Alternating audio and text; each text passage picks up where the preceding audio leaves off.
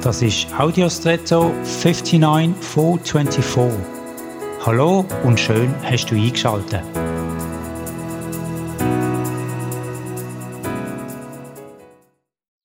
Stell dir vor, du hast einen fadengraden, stabilen, nicht sehr leicht prägbaren Draht von ca. 15 cm Länge.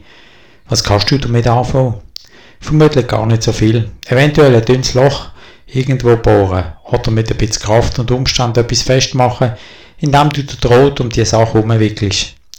Wird jedoch der Draht maschinell und professionell gefaltet, entsteht eine Büroklammer. Die ist doch wahrhaft praktisch fürs Zusammenheften von Papier oder von anderen Sachen, wie beispielsweise Schließen von offenen Gucken oder anderem.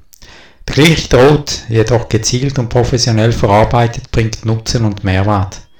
Der Formprozess mag allerdings hart sein weil viele äußere Kräfte notwendig sind gegen einen gewissen Widerstand.